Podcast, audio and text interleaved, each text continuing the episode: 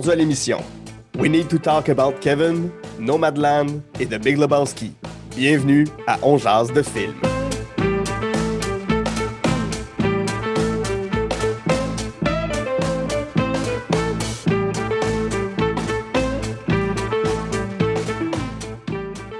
Bonjour à tous et à toutes, c'est Guy Saint-Cyr, on jase de film. La formule est bien simple, je m'entretiens avec un ou une invitée de ses goûts en matière de cinéma. Ensemble, on passe en revue trois coups de cœur, un film détesté et un plaisir coupable.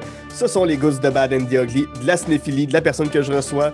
Et aujourd'hui, j'ai l'immense privilège de recevoir l'une des rares personnes au monde à pouvoir revendiquer le titre d'humorologue, c'est-à-dire quelqu'un qui analyse et décortique l'humour sous tous ses aspects et tous ses angles.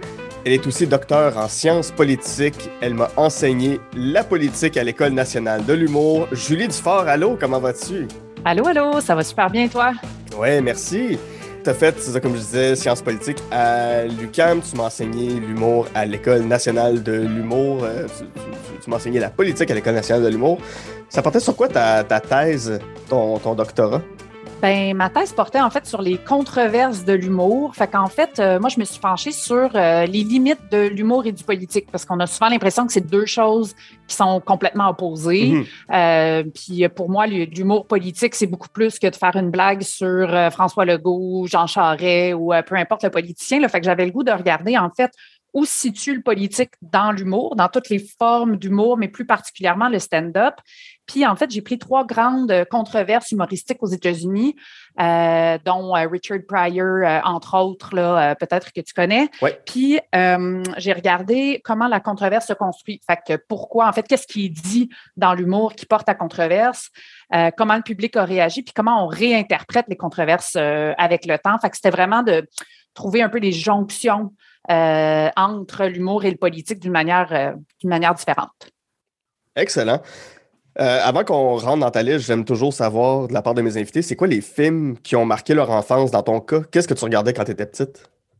ben moi, j'ai regardé, ben là, je, ne serai vraiment pas originale, mais ça va être les films de la fête, des, films de Les Contes pour tous.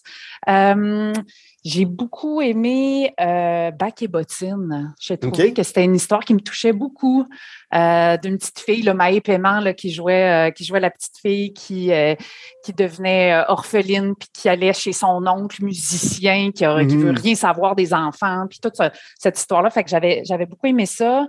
Euh, j'ai beaucoup aussi aimé les Mighty Ducks. Euh, peut-être c'est le, côté sportif en moi qui, euh, qui, qui, avait beaucoup aimé ce, film-là, des, histoires de, d'équipes qui échouent puis qui finalement qui gagnent. J'imagine que j'ai un côté un peu, j'aime les, belles finales avec un peu d'humour aussi, les films qui sont comiques. Alors, ouais, je pense que c'est deux films qui m'ont, qui m'ont beaucoup marqué dans, dans mon enfance. Oui.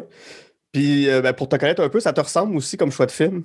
C'est vrai? OK. oui, oui. Non, mais tu sais, c'est pas, pas les films de Disney avec euh, les valeurs euh, traditionnelles américaines. Tu es allé voir des trucs québécois. Ben, les Mighty Dogs, c'est un film de Disney, mais tu sais, c'est un film sportif tout ça. Je trouve ça intéressant quand même que déjà, je trouve que ta personnalité soit dans les films qui t'ont marqué quand tu étais petite. Oui, euh, ouais, c'est vrai.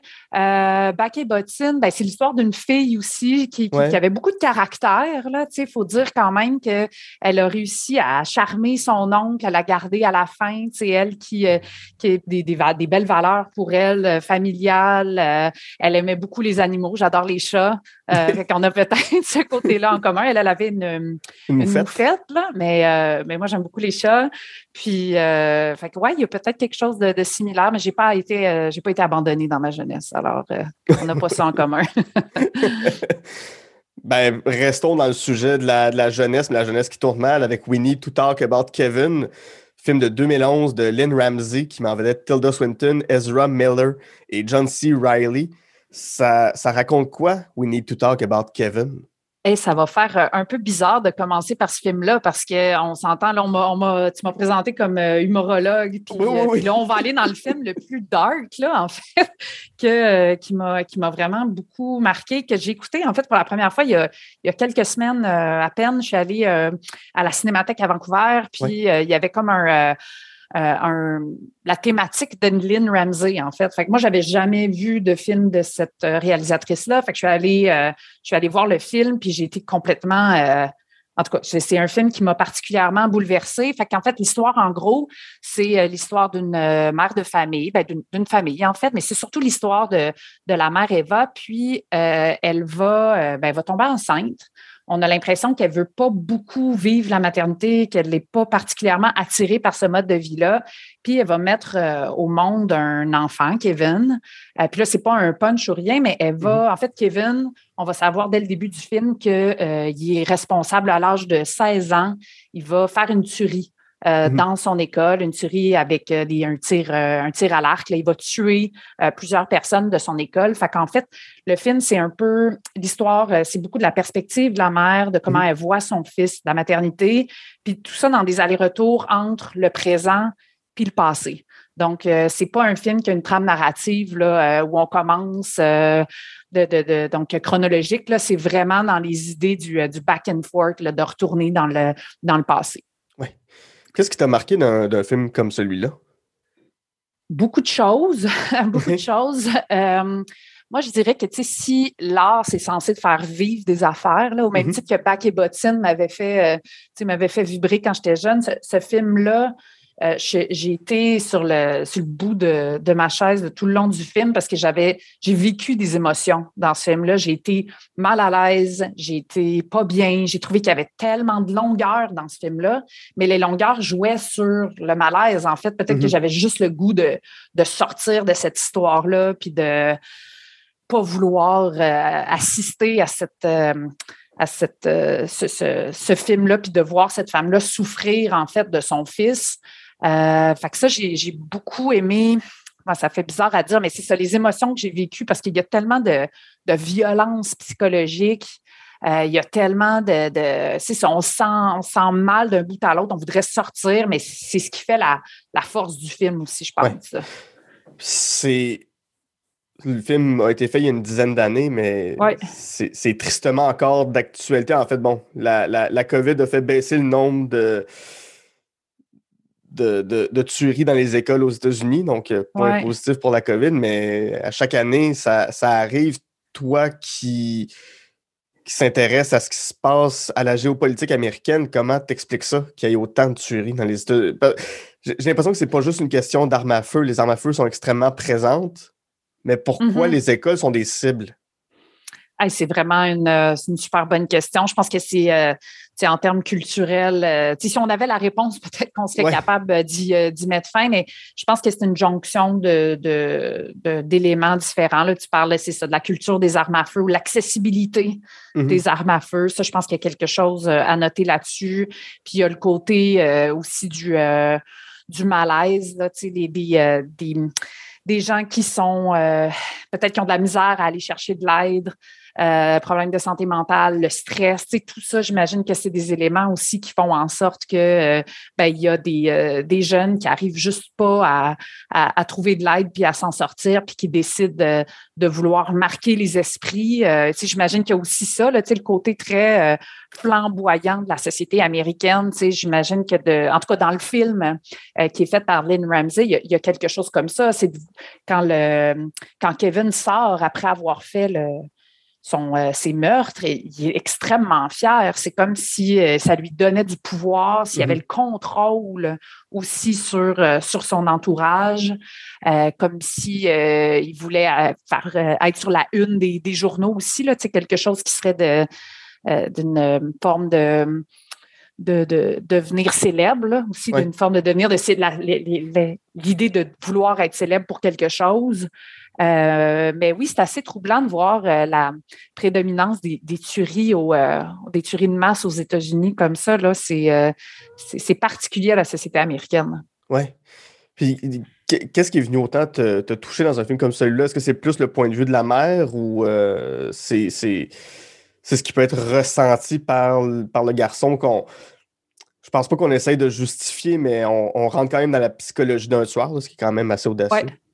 Oui, euh, moi, c'est vraiment l'aspect de la, de la mère. C'est de partir, euh, c'est de partir de sa vision à elle, puis de, oui, on rentre dans la personnalité du, euh, du, du, garçon Kevin, mais c'est vraiment pour moi la personnalité de la mère qui est le plus intéressant, c'est-à-dire de ressentir toute la culpabilité qu'elle peut vivre à avoir mis au monde cet enfant-là. C'est comme si, je te donne une scène du film, à un moment donné, elle se promène dans les allées d'une épicerie. Euh, puis là, elle voit une des une femme dans, dans l'allée, puis on a l'impression que cette femme-là, ben peut-être que son enfant est décédé euh, par la tuerie. Mm-hmm. Donc, euh, puis elle se cache dans l'allée, donc la mère, puis l'autre personne va aller écraser sa douzaine d'œufs. Puis quand elle passe à la caisse, puis qu'elle se rend compte que sa, douzaine d'œufs est, complètement éclatée, elle va les acheter. Elle va les acheter quand même. Elle va juste faire c'est correct, c'est de ma faute, c'est bon, je les prends, je les paye, puis elle mange son omelette avec ses coquilles d'œufs. Puis, tu sais, c'est comme si elle voulait subir, euh, euh, elle devait subir, en fait, la responsabilité puis le poids d'avoir mis au monde euh, cet enfant-là. fait que pour moi, il y, a, quelque chose de vraiment intéressant là-dedans, dans, dans toutes ces, ces émotions-là. Puis c'est aussi j'ai regardé euh, le film il y a quelques semaines, j'ai, euh, j'ai voulu réécouter quelques scènes. Puis moi, ce que j'aime dans les films, c'est aussi de pouvoir réécouter le film puis de comprendre autre chose. Mm-hmm. De, voir, euh, de voir un peu qu'il y a plusieurs niveaux d'interprétation possibles. Puis j'ai entre autres remarqué la, la présence du rouge. OK. C'est comme si, tu sais, une couleur ben, c'est la couleur du sang. Là. Fait que, déjà, en partant, on est, c'est assez clair. Je pense pas que c'est, si recherché que ça, là, mais il y, a cette couleur-là. Mais quand elle se détend, elle va boire un verre de vin rouge. Puis, euh, quand, dans, sa vie là, de, de maintenant, là, pas du passé, là, donc après que la, que la tuerie ait lieu, il y a des gens qui vont aller pitcher de la peinture rouge sur sa maison. Mm-hmm. Puis tu la vois à plusieurs reprises dans le film essayer de nettoyer cette peinture rouge-là.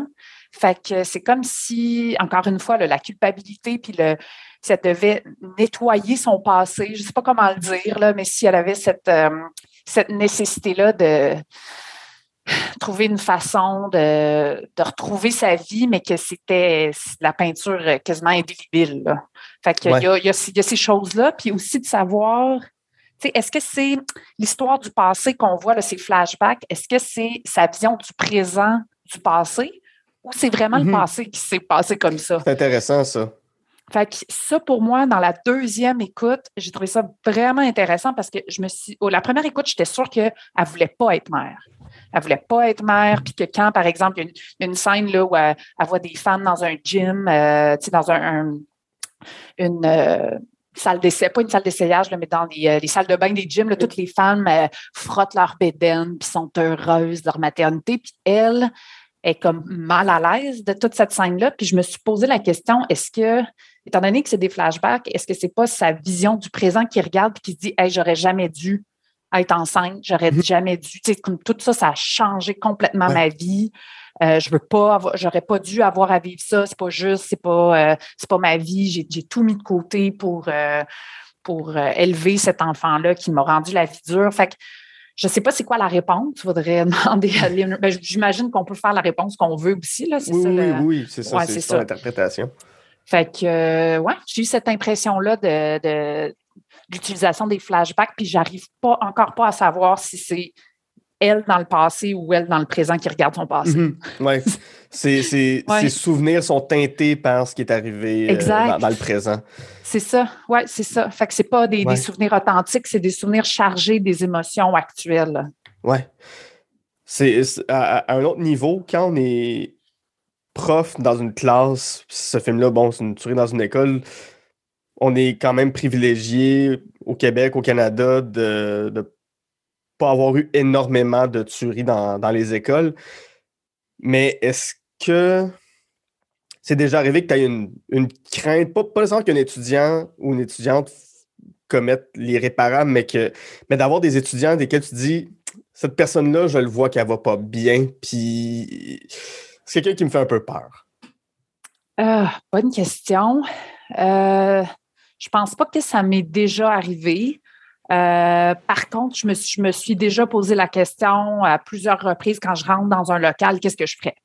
Qu'est-ce que je ferais si ça arrivait? Euh, on est au deuxième étage? Est-ce qu'il y a des rideaux pour cacher? Là? Tu sais, souvent, il y a des fenêtres dans les portes. Est-ce qu'il y a un rideau pour fermer ça? Parce que tu sais, les, les instructions qu'on a de ce que je comprends, là, c'est souvent de ne pas être visible pour, euh, pour un tueur. Là. Mm-hmm. Fait que d'essayer de m'imaginer ça, puis je voudrais tellement pas être responsable d'une classe qui vit ça. Euh, mais mais c'est ça. J'imagine qu'une des responsabilités de prof, quand on a. Euh, quand on voit ça dans les médias, il y a des plans, il y a des, des, trucs à avoir pour essayer de minimiser les impacts puis pas se sentir responsable, sentir qu'on a fait le, tout pour le tout. Fait que, mettre des, des, bureaux devant des portes, c'est ça, ne pas être visible pour, euh, pour le tueur. Euh, j'imagine barrer la porte. Déjà, est-ce que la porte se barre de l'intérieur? Des choses comme ça qui, euh, que je me suis posé comme question, mais rien d'étudiants que j'ai senti dérivé par rapport à ça. J'ai vu beaucoup de détresse d'étudiants dans. On peut penser à l'école de l'humour où c'est des artistes qui sont pris avec plein de troubles dans leur tête. Là, oui, on peut penser à ceux-là. J'en étais, j'en étais. les clowns tristes. Euh, mais tu sais, ça, j'ai enseigné pendant plusieurs années au cégep aussi. Euh, fait que, fait que j'ai quand même vu beaucoup, beaucoup d'étudiants passer. Puis, euh, ça m'est déjà arrivé de des étudiants qui sont venus dans mon bureau me raconter des, des choses euh, qui sont euh, qui sont lourdes à porter, là, mais que c'est tellement euh, c'est des confidences que hum, tu te sens choyé là, parce que comme professeur, tu as quand même certaines formes d'autorité, puis d'avoir ces, ces secrets-là, puis de puis qui se tournent vers toi, c'est toujours c'est toujours c'est un velours, mais en même temps, c'est difficile. On a comme cette responsabilité-là, mais en même temps, c'est ça. Je me dis, ben, s'ils sont venus me voir, c'est parce qu'ils ont confiance. Euh, ils ont confiance en moi. Puis, c'est un. Il y a ça qui est intéressant, mais en même temps, c'est ça. ça. Les profs, on n'est plus. Euh, c'est pas juste enseigner, hein? C'est pas juste être devant une classe. C'est beaucoup d'autres choses aussi. c'est beaucoup de gestion, gestion de soi-même aussi, j'imagine. Oui, puis, puis, puis ces, ces confidences-là qui vont arriver, puis, euh, tu sais, ça, ça, ça fait partie des, d'avoir la porte ouverte de son bureau, puis de puis ça se fait beaucoup plus en présentiel qu'à distance aussi, euh, ces, éléments-là. Fait que les profs, c'est du multitasking euh, euh, quand même, puis on n'y pense pas, là, mais tu sais, des fois, ça peut rendre ça rend la tâche complexe, très complexe. Ouais. Tu ouvres un peu cette porte-là, puis je suis curieux d'y aller. Tu me diras si ça ne te tente pas qu'on aborde ces sujets-là, mais quand tu donnes un, cours puis que ça vire mal, que des, gens, j'ai entendu des histoires, je n'irai pas dans les détails, là, mais qu'il y a des étudiants qui sont réfractaires à la matière enseignée. Par exemple, le féminisme. Comment tu gères ça? Par exemple, dans une certaine école d'art à Montréal, il y a des étudiants où, tu abordes mm-hmm. euh, des courants philosophiques, politiques, tout ça, puis tu veux parler de féminisme, puis il y a des étudiants dans la classe qui font moi, je m'en fous de cette matière-là, je veux pas en entendre parler. Comment tu dois gérer ça? Puis, comment tu le vis aussi? Je, suis curieux de, connaître ça. Euh, ben, c'est sûr que moi, ben là, ça doit faire à peu près presque dix ans enseigne, euh, que j'enseigne dans cette école d'art. Euh, puis, tu sais, j'en ai vu beaucoup, beaucoup passer, toutes sortes de réactions. Puis, tu sais, au travers, à travers le temps, le cours sur le féminisme, c'est un cours que je donne depuis l'an 1 que j'enseigne là. Puis, je peux dire que je vois quand même beaucoup d'évolution. Mm-hmm. C'est intéressant comme la job de prof, justement, pour ça, de pouvoir, tu sais, d'une année à l'autre, comparer, puis voir. Puis, tu sais, chaque cohorte est vraiment différente. puis, puis moi, je, m'améliore aussi comme prof. Tu sais, j'ose euh, croire que je suis meilleure euh, après dix ans qu'à la première année. Fait que pour moi, les, premiers cours sur le féminisme ont été vraiment challengeants comme moi, comme féministe. De recevoir que cette idée-là, dans ce milieu-là, qui, qui est qui, a encore beaucoup d'inégalités de genre. Là. On s'entend à l'école, euh, la, parité, c'est loin d'être la norme euh, dans les, dans les cohortes. Là. Fait que, pour moi, comme féminisme, les premières années, ça m'a vraiment ébranlé. Puis après ça, en fait, on dirait qu'avec le temps, il y a comme euh, l'aspect de pédagogue qui rentre, puis qui se dit, ben OK, ça, ça arrive, puis dans le fond, c'est le reflet de la société. Il y a des gens qui pensent comme ça dans la société. Fait que comment moi je fais comme pédagogue pour essayer de rallier le plus de gens possible? à mhm. quelque chose dans lequel je crois. Là. Puis, tu sais, c'est pas de brainwasher personne, c'est pas ça du tout. Tu sais, Je veux dire, le féminisme, c'est l'égalité entre les hommes et les femmes. Fait qu'on peut peut-être essayer. c'est pas. Ben, parce qu'on m'avait, on m'avait reproché d'avoir un, un, programme politique, de vouloir endoctriner euh, parce que parce que j'avais invité euh, euh, Manon Massé à l'École nationale de l'humour. Je l'avais invité comme conférencière, puis on m'avait dit que j'avais, je voulais endoctriner les gens de, vers la gauche. Là. Fait en tout cas, c'était pas du tout ça mes intentions. Je prends les critiques, je les prends. Mais fait que c'est ça. Fait qu'après, euh, au fil du temps, le, le, côté pédagogue, ben, comment je peux enseigner le féminisme pour rallier encore plus de monde à cette cause-là, pour qu'ils comprennent et qu'ils puissent euh, par eux-mêmes, euh, dans le milieu de l'humour, trouver des manières d'être des alliés de cette cause-là, tu sais. Mm-hmm. Puis à leur manière, à eux, personnels. Fait que, avec le temps, je me dis, ben, quand il y a des choses qui se passent en classe, il y a des gens qui sont réfractaires, ben, c'est de jouer à la chef d'orchestre un peu, puis d'essayer de voir, ben, OK, il y, a ces gens-là qui, qui ont le droit d'émettre ces commentaires-là. Quand ça se fait dans le respect, c'est correct. Euh, mais quand ça vient heurter certaines personnes, puis que ça joue sur les émotions, là, c'est un peu de, de resserrer serrer la vis, puis, euh, puis de ça, rallier les gens à la cause. Puis je pense que ultimement, euh, ça se passe quand même bien malgré tout. Oui. Oui. Dans, dans mon année. Oui, qu'est-ce qui s'était passé dans ton année? ça, ça, avait été bien smooth. OK. Je pense qu'il y avait juste un étudiant qui était venu te voir après, puis qui, lui était convaincu que les hommes et les femmes n'avaient pas le même cerveau. Ah oui. Mais je pense que c'est tout. c'est le plus gros débordement qu'il y a, pu avoir. Là. Oui, parce que je faisais faire une lecture sur, euh, sur, le, sur le cerveau, en fait. ça avait été.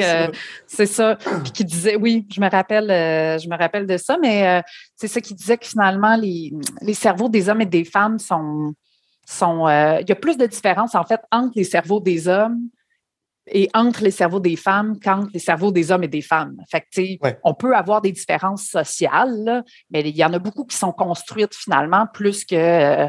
plus que plus qu'innées. je pense que c'était juste ça que je voulais amener, mais effectivement, ça, ça avait généré cette discussion-là. Oui, mais non, c'est ça. Moi, c'est, ça, ça, a été le plus gros qui est arrivé. Il n'y a personne qui a quitté. Il n'y a personne qui a, qui a, qui a, qui a, voulu revendiquer d'autres points de vue politiques Mais bon, c'est, hmm. c'est tout ce qui a pu arriver dans mon année, heureusement. ben, quand même, c'est déjà, euh, c'est, déjà ça. Tu vois, il y avait déjà des discussions. C'était pas tout le monde qui était. Euh, sur le même euh, point de vue par rapport à ça. Ah, c'est correct, c'est correct aussi. Puis je, pense, je pense que ton cours a, a, eu ça de bon à, à l'école d'amener d'autres type de discussion, d'amener des gens à, s'éveiller à des courants politiques parce que, tu sais, un moment, on, s'en parlait, tu disais, mon cours, c'est un peu une introduction aussi à la politique, tu sais, on va pas euh, profondément dans les concepts et tout ça, tu sais, c'est quand même court, trois heures pour parler de féminisme ou pour parler d'enjeux sociaux, des choses comme ça. Mais c'est une belle c'est une belle ouverture. Moi, je trouvais ça super le fun euh, d'avoir ce cours-là. C'était pas un cours, euh, c'est ça, moi, je vous voyais pendant sept semaines. Là, oui. que c'était vraiment, c'est ça aussi, là, c'est pas, c'est pas beaucoup. Puis, euh, ce, qui est, ce qui est difficile, en fait, c'est que vous êtes une cohorte qui peut avoir, tu sais, j'en ai déjà eu un qui avait une maîtrise en sciences politiques, puis j'en ai d'autres qui n'ont qui ont pas fait de cégep, tu sais. Fait que d'essayer de, puis qui s'intéressent pas nécessairement à la chose politique. Fait que, tu sais, de trouver une manière d'avoir tous ces gens-là dans la même salle puis de satisfaire tout le monde. Il faut que ça soit une introduction, il faut que les personnes qui sont un peu plus informées puissent participer puis rajouter des trucs, puis les autres se sentir, pas se sentir euh, euh, mal de te poser la question euh, comment fonctionne le mode de scrutin au Canada. Parce que c'est ça. Mais moi, c'est ce que je souhaite, c'est que tout le monde se sente à l'aise de, de, participer à son niveau de compréhension puis de ensemble d'être un petit peu plus informé. Oui. Si je reviens à We Need to Talk About Kevin en conclusion, c'est quoi le moment. Oui, on, a, ça fait bizarre. C'est correct. Euh, c'est quoi une, scène dans ce film-là qui t'a marqué? Euh, ben, y en autre a que celle à, l'épicerie dont on a parlé tantôt. Oui, euh, il y en a une autre où la mère est tellement plus capable euh, de, de, son petit bébé qui arrête pas de pleurer. Mm est, downtown New York, c'est vraiment. Euh, puis elle prend la, la poussette, puis elle s'en va à côté des chantiers de construction avec son bébé, puis le bruit des chantiers de construction qui, euh, qui rend sourd, ben pas qui rend sourd, mais qui, euh, en fait, elle n'entend plus son bébé pleurer parce qu'elle entend juste les chantiers de construction. Ça, j'avais trouvé que c'était quand même une image qui était forte pour dire à quel point c'est bruyant, puis que c'était dérangeant pour elle, mais ça, c'était apaisant d'aller dans sur les chantiers de construction. Ouais, ça, ça avait été, euh, j'avais trouvé ça quand même fort comme, comme mm-hmm. image. Ouais. On va passer à ton deuxième coup de cœur qui est Nomadland, un film de 2020 euh, réalisé par euh, Chloé Zhao qui, met en vedette Francis McDormand et, des Américains du quotidien, comme j'aime les appeler. C'est Francis McDormand est la seule vedette et vedette, le mot est fort dans le cas de Francis McDormand. Vous l'avez tous vu dans quelque chose, mais c'est pas, pas, un nom. C'est pas, pas Angelina Jolie, c'est pas, euh, c'est pas, pas, le nom qui, vient en, premier à l'esprit, mais quelle actrice formidable, surtout dans Nomadland. Euh, Peux-tu me le résumer un petit peu? Peux-tu me dire de quoi ça parle? Qu'est-ce que ça montre surtout, Nomadland? Oui, euh, Nomadland, ben, c'est l'histoire de Fern qui euh, a tout perdu avec la crise économique de 2008. Fait qu'il y a un aspect mm-hmm. qui, est, qui, est, très ancré dans, dans la réalité. Puis, euh, ben, elle décide, en fait, elle a juste plus d'argent, elle décide d'aller vivre euh, dans une danse à vanne. Puis, tu sais, c'est rien avec le hashtag van life, là. on est vraiment dans de la pauvreté euh, extrême aux États-Unis, comme on peut, comme on peut se l'imaginer. fait qu'on, le film débute, c'est une scène où on la voit dans un un centre Amazon où elle travaille là pendant les fêtes. Donc, c'est vraiment un emploi saisonnier parce qu'ils ont beaucoup de, ils ont besoin de beaucoup de main-d'œuvre chez Amazon. Puis moi, ça m'avait vraiment marqué, là, mais Amazon loue des terrains de camping autour de ces, euh, de, ces usines, de ces centres de distribution pour s'assurer que des gens qui vivent dans des vannes puissent venir travailler chez Amazon. C'est fou, ça. C'est complètement fou. C'est complètement fou quand tu y penses. D'une certaine façon, c'est que tu, payes pour travailler. Le, salaire qui, qui donne tu le redonnes à la compagnie pour avoir ses terrains. Donc, tu mm-hmm. payes pour travailler là. C'est ridicule. C'est ridicule. Puis c'est euh, vraiment. Euh, c'est ce mode de fonctionnement-là. si Amazon réussit à faire fortune, si Jeff Bezos peut aller dans l'espace, c'est parce qu'il y a des gens qui habitent dans leur van. Moi, c'est ça que je trouve. C'est les inégalités là, dans ce film-là que, que tu vois dans une, une trame narrative euh, entre la fiction puis la réalité. Mm-hmm. Fait que, si je, termine le, résumé, c'est donc c'est Fern qui va parcourir les États-Unis euh, pour son travail, puis on va l'inviter. Il y a une de ses amies, Linda, Linda May, qui va l'inviter à venir euh, sur, sur une genre de terre, une communauté de, personnes qui habitent dans des vannes, qui se regroupent à chaque année, plus dans le sud des États-Unis. Puis c'est là qu'elle va découvrir, en fait, ben, qu'est-ce que c'est c'est là que, comme spectateur on le découvre, qu'est-ce que c'est d'habiter dans une vanne, qu'est-ce que ça représente, c'est qui ces gens-là euh, qui habitent là, c'est quoi leur parcours de vie. Euh, fait qu'il y a cette euh, profondeur-là qui, est euh, du film, qui, est, a des images absolument merveilleuses, mais qui, est très touchant par, par les personnages qu'on rencontre. Oui. Selon toi, qu'est-ce que ça dit, ce film-là, sur les États-Unis de 2000, autour de 2008, 9, 10, mais aussi sur les États-Unis actuels? Euh, ben, c'est l'échec du rêve américain, euh, c'est les inégalités qui ne cessent d'augmenter parce que moi, je ne serais pas surprise qu'avec euh, la, pandémie, il y ait encore plus de gens qui habitent, qui aient perdu leur emploi puis qui habitent dans leur, dans leur van.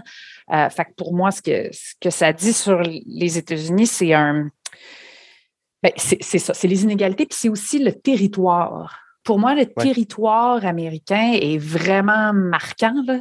Les images qu'on va voir dans ce film-là, c'est autant la beauté du paysage que, la beauté des personnages aussi, mais la tristesse euh, des, histoires de vie qui sont vécues. Fait que pour moi, il y a quelque chose aussi du, euh, du territoire. Euh, tu sais, j'ai, euh, j'ai eu, euh, je suis allée très souvent aux États-Unis. Mm-hmm. J'ai fait beaucoup de, voyages de vélo aux États-Unis à me promener pendant des semaines et des semaines, un peu en, en nomade, mais loin d'être. je ne mm-hmm. pas du tout me comparer aux nomades du film, là, mais je suis passée dans ces, près de ces endroits-là où j'ai vu des gens habiter dans leur van, j'ai vu des gens habiter sur des terrains de camping là, pendant des mois et des mois. On, c'est ce qu'on voyait dans ce film-là, c'est beaucoup les États-Unis que, j'ai vu, cette diversité-là. Euh, des gens qui sont restés marqués euh, par, euh, la, par des guerres, c'est des, anciens militaires perdus qu'on peut retrouver aussi sur tes terrains de camping. Ça a l'air bizarre, mais il y en, a beaucoup plus qu'on on pense qui vont, qui vont avoir cette, ce, parcours de vie-là, d'être délaissés pour compte du mm-hmm. système aussi euh, par après. Là. Fait que. Euh, fait que oui, parce qu'il n'y a pas de tissu social, donc. C'est ça. Tu ne peux, pas consulter facilement, tu peux pas. trouver de l'aide rapidement. Ben, rapidement, ça te prend les moyens. Tout, a un prix. Tout, coûte quelque chose aux États-Unis. C'est ça. Puis c'est ce qu'on voit dans, le film parce que les, euh, quand ils racontent leurs histoires de vie, euh, il y en a beaucoup, tu sais, c'est ça. Il y en avait un dans le film, je me rappelle, c'est euh, un ancien de la guerre du Vietnam, mais il y en a beaucoup aussi, c'est en fonction, ben, ils ont eu un cancer.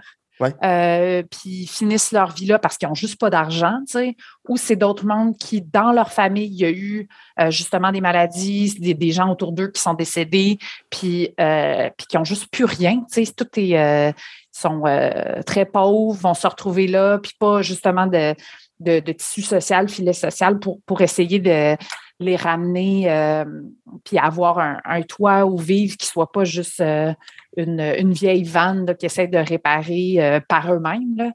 fait qu'il y a ce système de, santé. C'est quand on regarde des films comme ça qu'on dit qu'on est quand même chanceux ici au Canada de pouvoir avoir cette, ce, filet-là, ce filet social-là économique, que ce soit par l'assurance emploi, que ce soit par euh, le système de santé aussi. Là. Ouais. En, voyant ce film-là, ce que je trouvais fou, ça m'a rappelé, parce que j'ai voyagé quelques fois aux États-Unis aussi, puis quand, on se rend, par exemple, à New York en autobus ou en, voiture, peu importe, le chemin, une, fois rentré aux États-Unis, le chemin pour arriver à New York, c'est des villes délabrées, des villes abandonnées euh, pratiquement. Puis tu arrives à New York, mm-hmm. puis là, ça foisonne, c'est abondant, c'est de l'argent partout, partout, mais tout le chemin pour s'y rendre est, très triste, je trouve, de se rendre à New York. Mais j'ai l'impression que c'est de plus en plus comme ça partout aux États-Unis. Peut-être que je me trompe, là, mais. Non, non, non. Il y a, ces, inégalités-là. C'est vrai, quand tu parcours le, pays, c'est. Euh, c'est des montagnes russes. Tu peux arriver dans des quartiers super riches, puis ensuite des quartiers pauvres. Puis les centres-villes ont été beaucoup délaissés aux États-Unis. Mmh. Euh, euh, la classe moyenne, la classe plus riche veulent rien savoir des centres-villes, vont aller habiter à l'extérieur. quand on se promène dans des quartiers euh, plus centraux, souvent, ben, on va voir des, des gens qui habitent dans la rue, qui, qui mendient, qui. Fait que c'est vraiment. Et puis à côté de ça, à New York, ben, tu as tu as les, les, tours, puis ceux qui travaillent à la bourse, puis tu as cette, euh, cette mixité-là. Euh, de gens qui ne se parlent pas nécessairement, mais qui vivent, euh, qui vivent au même endroit durant la journée. Là. Mais tu sais, les, les centres-villes, c'est assez désert aux mm-hmm. États-Unis quand tu vas te promener là. fait, que, fait que oui, il y, a ces inégalités qui sont, qui sont présentes, qui sont de plus en plus présentes ici aussi, il faut dire quand même. fait que, ouais. Oui, oui, oui. Dans tes voyages à vélo, dans tes, dans tes, dans tes road trips aux États-Unis, as-tu rencontré des gens qui te font penser aux, personnages, aux gens qu'on voit dans nos Madlands? Euh, est-ce, qu'il y a des gens qui t'ont touché euh, pendant que tu as voyagé? Bien, c'est sûr, il y a plein de gens qui, euh, qui m'ont touché faudrait que je pense à, quelqu'un en particulier. Mais, mais moi, ce que j'ai trouvé, mettons, l'esprit général américain, c'est d'être extrêmement, euh, avoir beaucoup d'hospitalité. Mm. Ça, je pense que c'est quelque chose qu'on oublie. Là, souvent, on pense les États-Unis, c'est Donald Trump et tout ça, mais euh, j'ai été tellement bien accueillie dans tellement plein d'endroits aux États-Unis. Tu sais, des gens qui pouvaient me dire, euh, qui nous voyaient arriver à vélo puis qui disaient, ben, avez-vous une place où dormir? Ben non, pas encore. Ben, venez mettre votre tente en arrière de chez nous. Tu sais. Puis euh, juste comme ça, tu sais, d'aller chez un pasteur pour qui nous invite comme ça à aller manger chez lui, habiter ou, quelqu'un sur la route. Ah, ça, c'était quand même une belle, euh, une belle histoire. Mais tu sais, on est sur le bord de la route, il y a une femme qui s'arrête puis qui dit Ah, vous avez besoin d'aide, il fait chaud, tout ça. Fait qu'on embarque dans son pick-up nos vélos, on s'en va à l'épicerie. Puis là, elle dit, ah, vous allez pouvoir rester à la maison, tout ça. Fait qu'on est comme, OK, ben, on, on, va voir comment ça va se passer. Elle rentre à l'épicerie, ben, on rentre à l'épicerie, puis elle se met à courir dans les allées pour aller nous chercher de la nourriture. elle a fait toutes les allées, puis elle a dit Ah, vous ça, un melon d'eau? Oui, OK, là, elle nous donne des melons d'eau, puis elle se met complètement à, courir partout. On arrive chez elle, on se rend compte que c'est la femme d'un dentiste super riche, qu'on ne va pas planter notre tente dans le cours, qu'on va avoir des petits lits douillets, euh, chacun notre lit douillet dans la grosse maison, qu'on va faire euh, le, le, bénédicité autour de la table pour souper. Et que le lendemain, parce qu'on avait un flat, je pense que c'est ça, on avait des choses à réparer sur notre vélo. Le lendemain, ben, ils nous ont prêté leur pick-up. pour aller faire nos courses. Puis on dit, ben, après, un coup, vous allez avoir terminé, vous irez euh, dropper le pick-up euh, chez euh, en avant du bureau du dentiste, du, du, monsieur qui habite à la maison. Et Qui qui donne tes Simple qui, comme qui ça. Donne, simple de même, qui donne les clés, puis qui te dit voici les clés. Ouais. Puis à l'opposé de ça, euh, autre histoire euh, assez rocambolesque, Mhm. ben, j'ai, rencontré des nazis aux, aux États-Unis, des néo-nazis. En Ah, Californie. dans- dans- dans- OK. Oui, en Californie, en plein centre de la Californie. Euh, on décide d'arrêter dans un petit camping. euh, puis en fait, monsieur super gentil euh, qui dit Hey, vous arrivez en vélo, c'est bien bizarre. Il nous offre des Bud Light à la lime. Il dit Hey, euh, voici les clés de mon sidou. On s'en va faire du sidou. Ouais. Jusqu'ici, tout va bien. Jusqu'ici, tout va bien, jusqu'à temps, en fait, qu'il, lui, il est assis dans sa chaise, jusqu'à temps qu'il se lève, puis que, que je vois, en fait, euh, qu'on voit une grosse croix gammée dans son dos. Wow. Sais, tout, tout le dos, là, au grand Ouais, ouais, complet. euh, C'est l'American History X, mais en arrière. Là. Ouais. OK. Fait que euh, c'est à glacer, euh, glacer le sang. là. Puis Ouais. là, c'est là que tu dis, ben c'est ça, on est euh, des petites blanches qui voyagent à vélo, ben c'est pas, tu sais, on va avoir cette, cette hospitalité-là vraiment, en tout cas, vraiment particulière, mais complètement déplacée. Tu sais. Puis je me demande si j'avais été euh, personne noire, une personne latino-américaine, comment j'aurais été traitée? Ouais. Parce que le lendemain, ce nazi-là, ce néo-nazi-là, il nous voit passer, il repasse sur la même route en voiture, puis il nous offre des, euh, des punch aux fruits. Comme ça sur la route. Mais tu sais, c'est, ça. C'est, des, c'est, c'est vraiment particulier, les, les États-Unis. Puis quand tu commences, c'est ça. Bref, si on revient à Nomadland, Oui, oui, quand oui. tu, te- quand tu, tu parcours le territoire, tu vois toute cette. euh, tous ces, ces poches-là de, de, de, de culturelles différentes. Tu sais, c'est la Californie, on pense que c'est, c'est Hollywood, là, ou Mhm. c'est San Francisco, euh, mais c'est aussi euh, des, des villes euh, où il y a des, des poches de, de néo-nazis. Là. Oui, Ouais. oui. Puis si ça se trouve, la, la- la madame et son mari dentiste qui vous ont accueilli, si ça se trouve peut-être que c'est des gens qui ont voté pour Donald Trump. Tu sais, on ne sait pas. Mhm. C'est sûr. Ça se Ben peut oui. aussi parce que c'est ce que c'est ce qu'on me raconte souvent, même dans les, dans, dans les États plus au sud, dans les États plus, euh, plus, plus centraux, euh, qui votent, qui ont des tendances à voter républicains, sont hyper généreux, justement, puis sont, ils sont hyper sont ouverts, oui et non, ça dépend sur quoi, mais euh, justement, ils vont, ils, vont, ils vont accueillir des gens chez eux, puis ça va être très, Ouais. très gentil, très, très. C'est ça, vraiment sympathique, mais faut pas parler de politique, j'ai l'impression. Ou sinon, ça peut, ou ça, ça, ça peut donner une conversation super intéressante, mais Ouais, c'est ma générosité. C'est moi qui décide où je mets mon argent. Je veux-tu mettre Oui. l'argent dans, dans tu sais, puis financer une université, mais je veux pas financer le gouvernement parce que ça, c'est euh, Ouais. ça, ça fonctionne pas. Puis c'est, tu sais, le gouvernement est trop gros, puis euh, il est trop ci ou trop ça. Fait que c'est, c'est, c'est, ça, c'est problématique, là, tu sais, de décider où va euh, chaque sou. Là. Je, je nommerai pas un humoriste qui est en train de faire ça en ce moment. Est-ce que j'ai le droit? Oh, oui, je pense oui, à Mike Ward oui, oui, oui. à ces, puis à ces mini-maisons qui pensent pouvoir retrouver la. Ah, là, c'est sûr que tu vas recevoir des courriels si, Oh, si c'est correct, des messages. puis moi, je le dis à tout le monde. Moi, je, je le dis à tous les auditeurs, toutes les auditrices, le ton sur lequel vous me parlez, c'est le ton sur lequel je vais vous répondre. Voilà. Mais euh, non, mais tu sais, je pense que des fois, on pense avoir les solutions à des problématiques, mais on ne Oui. comprend pas l'ampleur du sujet. Puis peut-être que peut-être que je me trompe, puis que Mike Ward a une super bonne compréhension de comment ça fonctionne une ville, puis comment ça fonctionne euh, financer, puis améliorer les- la situation d'itinérance euh, dans une ville comme Montréal. Mais tu sais, je pense qu'il y a des euh, il y a des institutions, il y a des, il y a des villes, des organisations politiques qui, qui puis des, euh, des organisations politiques, mettons, municipales ou provinciales ou peu importe, mais aussi des organismes communautaires qui ont une grande connaissance des, des enjeux puis qui, qui Mhm. sont euh, qui se dévouent corps et âme euh, euh, sept jours sur sept pour trouver des solutions à ces enjeux-là. là. Oui, je comprends ce que tu veux dire. C'est que ça part d'une bonne intention. Est-ce que Ben oui. le résultat, au final, c'est la meilleure solution? Bon, ça, il y, a des- y y a groupes d'experts qui vont se prononcer là-dessus. Puis c'est ça. Puis ben, on le voit, on le voit dans nos Madlands. C'est pas, euh, pas juste d'avoir des, des, des, des, camping-cars, des mini-maisons, quoi que ce soit, qui va régler tous les problèmes non plus. Non, c'est ça. Puis, tu sais, ce qu'on voit dans le film aussi, c'est euh, Bob Wells, là, qui est un, vrai, qui joue son propre personnage. parce que, tu sais, en fait, je pense que c'est ça une des forces du film, c'est que tu as des acteurs, puis tu as des gens aussi qui sont de ces, qui sont des vrais nomades. C'est pas loin d'être un documentaire, Nomadland. C'est l'hybride entre la fiction et le documentaire. C'est ça.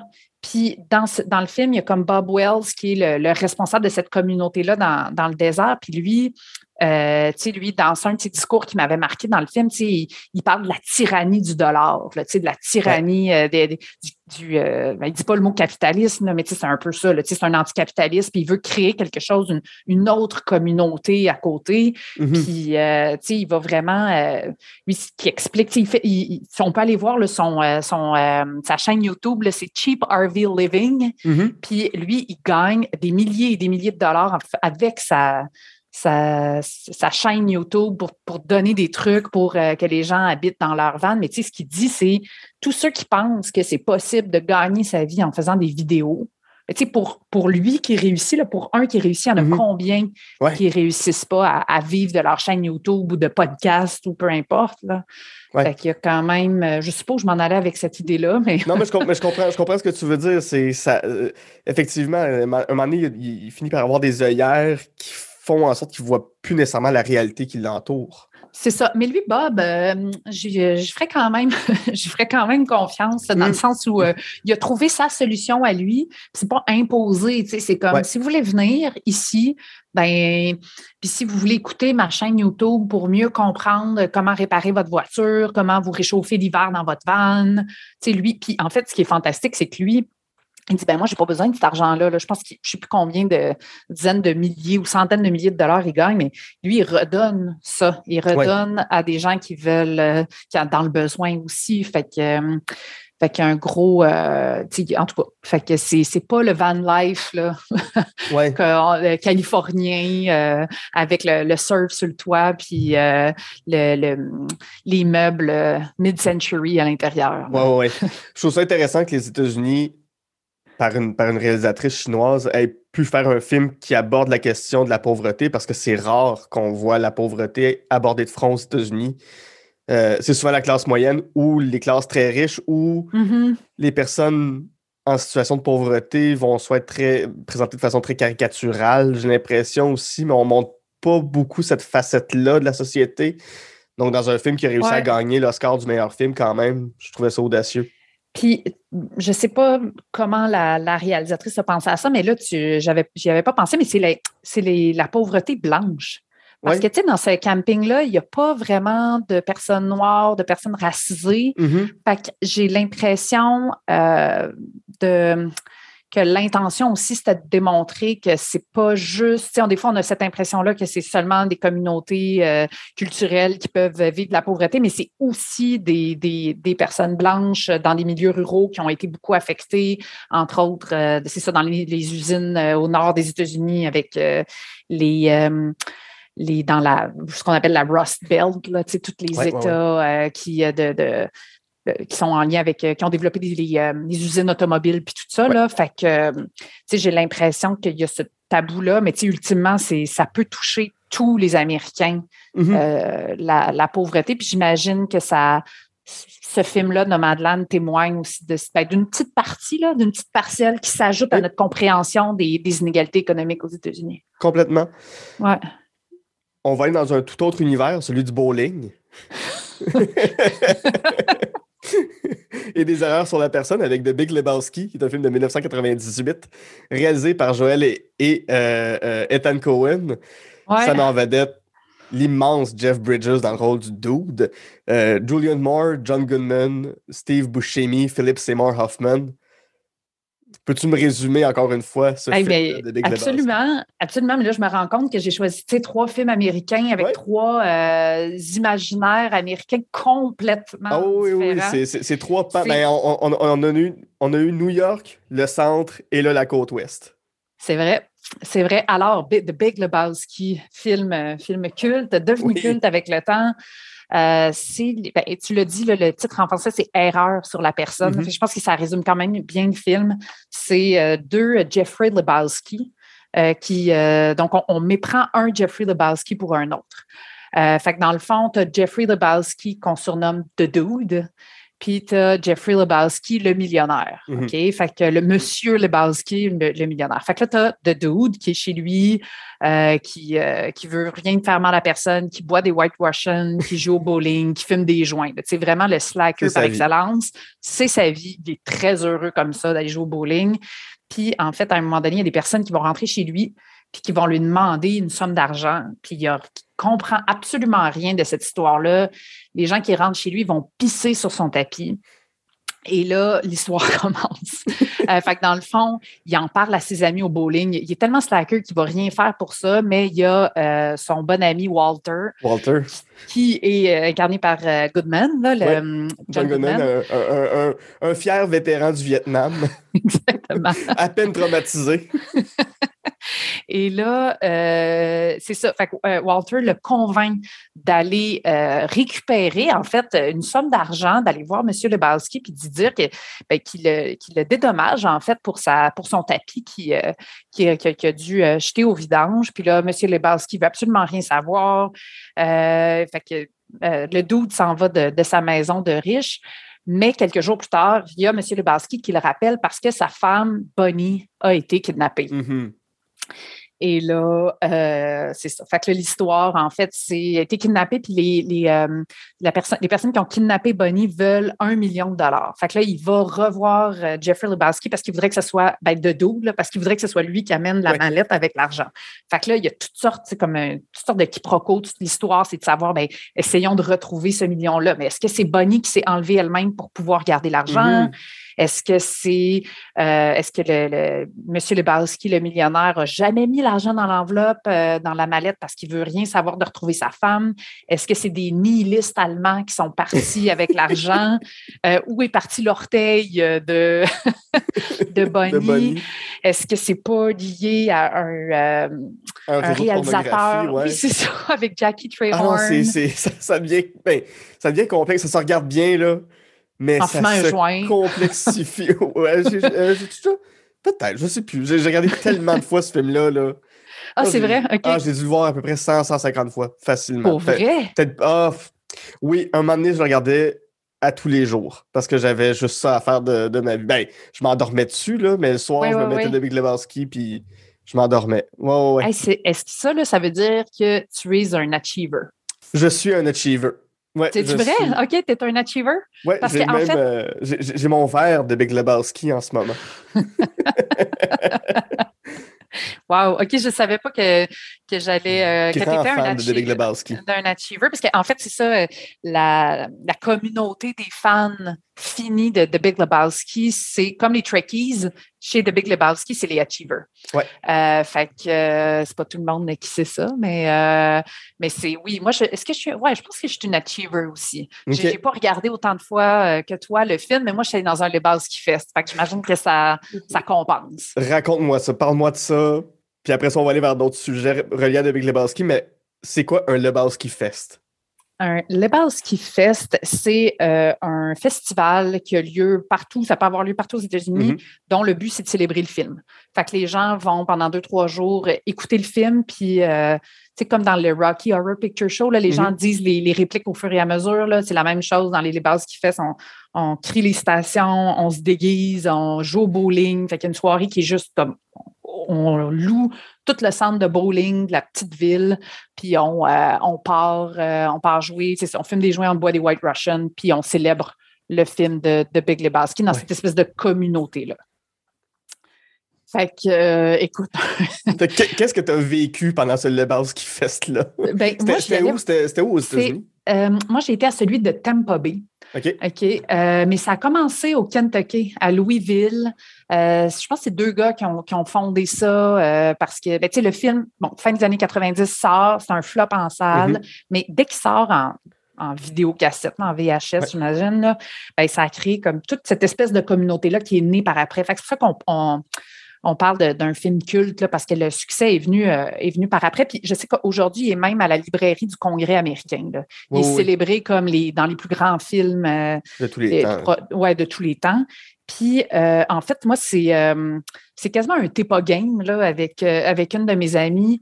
Elle avait reçu un, un appel de communication, un courriel qui disait, quand moi, j'étais au début du on était au début du doc, en fait, ensemble avec Cam. Puis, on a un appel de communication pour un livre qui s'appelle The Big Lebowski and Philosophy. Mm. Fait qu'on décide de faire une application. Les deux petites Québécoises, on décide qu'on envoie un, sujet de texte où on veut essayer de comprendre l'ironie euh, du film et dans les Lebowski Fest. Fait que dans le fond, ce livre-là, c'est pour euh, expliquer la philosophie en prenant des produits de culture populaire. Mm-hmm. Fait que, cette, euh, cette banque de livres-là, il peut y avoir, euh, il y, a déjà eu, mettons, euh, SNL, House of Cards, puis tout ça. Les, les, Simpsons and Philosophy. Exactement. Puis là, il y avait The Big Lebowski and Philosophy. Fait qu'on a, on a fait cette euh, suggestion-là. Notre suggestion est acceptée. Puis, c'est ça, notre, nom est dans un livre sur The Big Lebowski and Philosophy. Fait qu'on est, on s'est rendu à Tampa Bay. Fait qu'on a passé des questionnaires aux, aux Achievers pour essayer de mm-hmm. comprendre qui ils étaient. On a rencontré les Founding Dudes. Euh, puis on a rencontré aussi euh, Jeff Dowd, qui, est le, le dude original qui a inspiré les. Euh, ouais, c'est ça. C'est quand même.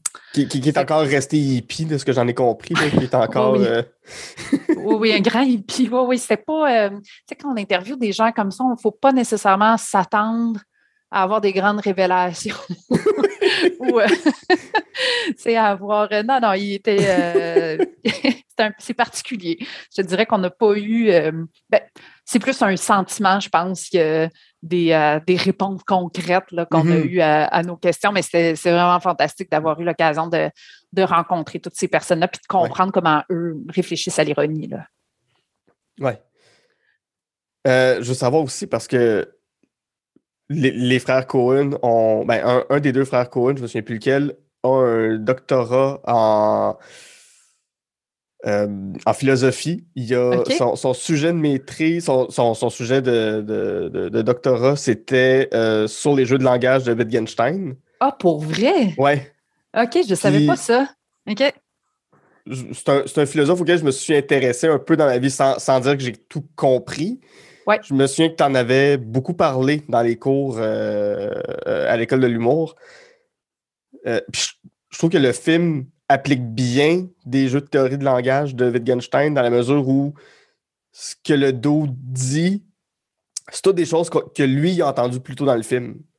Fait qu'il reprend des phrases, mais à son avantage. Par exemple, il entend euh, George Bush père dit This aggression will not stand pendant que George Bush parle euh, des, attaques qu'il y a eu en Irak ou en Afghanistan. Je ne me souviens plus dans laquelle mm-hmm. de, ces guerres-là que c'était en Irak euh, au début des années 90 ben, Lebowski va ressortir cette phrase-là un moment donné. Il, va, il va mal citer euh, euh, Lénine, il va mal citer, tu sais, puis il fait juste ça, mais il fait juste reciter des gens un peu tout croche pour se convaincre qu'il est peut-être quelque chose d'autre lui-même. Fait que je sais pas si c'est quelque chose que tu avais déjà remarqué ou si je te mets devant le fait accompli en ce moment. Non, non, non, non. Ben, j'avais remarqué ces, ces, éléments-là, cette, cette répétition-là du mhm. film. Euh, si je vous avais parlé de Wittgenstein en classe, c'est probablement que j'étais à l'époque où je, où je, ben, j'écrivais ma thèse, là, puis, euh, puis c'est ça, ça faisait partie de mes auteurs forts dans ma thèse. Fait mm-hmm. que, c'est pour ça que j'ai là, j'ai peut-être éliminé ces parties-là un peu plus euh, de mes cours pour pas trop perdre les, les gens, mais, mais c'est super intéressant en fait qu'un euh, des deux Cohen ait fait sa thèse là-dessus parce que ce, ce qui nous dit, il y a deux Wittgenstein, ben, en fait c'est la même personne, mais il y a comme eu deux époques. C'est comme le premier Wittgenstein puis le deuxième. Moi, je me suis plus attardée à la théorie euh, qui est plus liée au deuxième avec les jeux de langage. Le premier, c'est plus logique, je pense. Mm-hmm. Puis le deuxième, c'est plus euh, euh, des, réflexions sur, sur le langage. puis en fait, ce qu'il dit, c'est le langage, c'est toujours, on peut comprendre le langage comme étant des jeux. Mm-hmm. chaque jeu a ses propres règles. Fait que, comme raconter une blague ou comme répéter un propos, j'imagine, mais c'est un processus humoristique, là, quand même, dans, le, dans The Big Lebowski qui répète ça, là, mm-hmm. c'est, de pouvoir trouver les références à autre chose. Je sais pas, on peut, on peut appeler ça, c'est pas des callbacks, là, mais il y a quelque chose, euh, bon, qui est lié à cette répétition-là, mais c'est ça. Fait que, bref, Wittgenstein va dire euh, le langage, c'est des jeux, puis l'humour, tu sais, moi, dans, ma thèse, ce que je disais, en fait, c'était que ben, l'humour, même si Wittgenstein n'a pas dit exactement comprendre l'humour comme un jeu de langage, on peut le comprendre comme ça. Ça voudrait donc dire que l'humour a ses, règles qu'on mm-hmm. peut établir. Puis, euh, tu sais, ce qui aussi, c'est que le langage est public. moi, je trouvais ça super intéressant dans ce que, dans, dans, dans ses propos avec Einstein parce que dans le fond, s'il est public, ça veut dire que penser qu'on fait un jeu de langage, c'est pas nécessairement faire ce jeu de langage-là. Penser qu'on est dans l'humour, c'est pas nécessairement faire de l'humour puis que c'est euh, collectivement qu'on va décider, en fait, si ta blague, c'en est vraiment une. Mhm. moi, je trouvais ça super intéressant pour comprendre puis théoriser l'humour dans le cadre de ma thèse, puis d'essayer de trouver, parce que, tu sais, au début, on était comme, ben, c'est quoi l'humour? C'est quoi l'humour? Puis c'est super difficile à définir. Si tu vas dans le Larousse, t'es clairement pas convaincu que c'est pertinent d'aller lire le Larousse, là, pour ce mot-là. Puis euh, Wittgenstein, en parlant des règles, ben, je trouve ça plus complémentaire. C'est-à-dire qu'on va essayer de voir qu'est-ce qui fait qu'on peut être dans le jeu de langage de l'humour.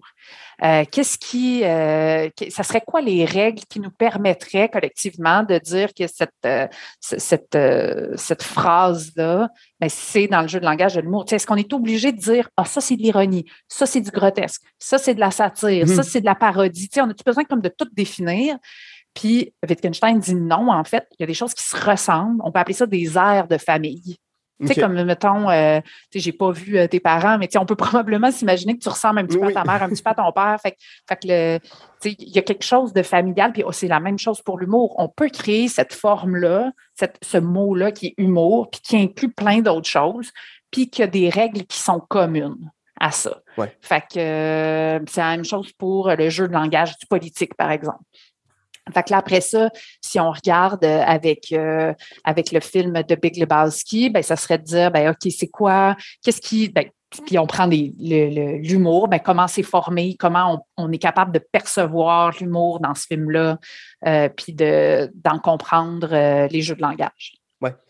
Ce qui est intéressant dans, dans The Big Lebowski, mais dans, dans l'ensemble des films des frères Cohen, c'est que tous les personnages ont leur façon de s'exprimer, de se présenter. C'est pour ça personnellement, je pense que c'est des films qui sont très riches. Mm-hmm.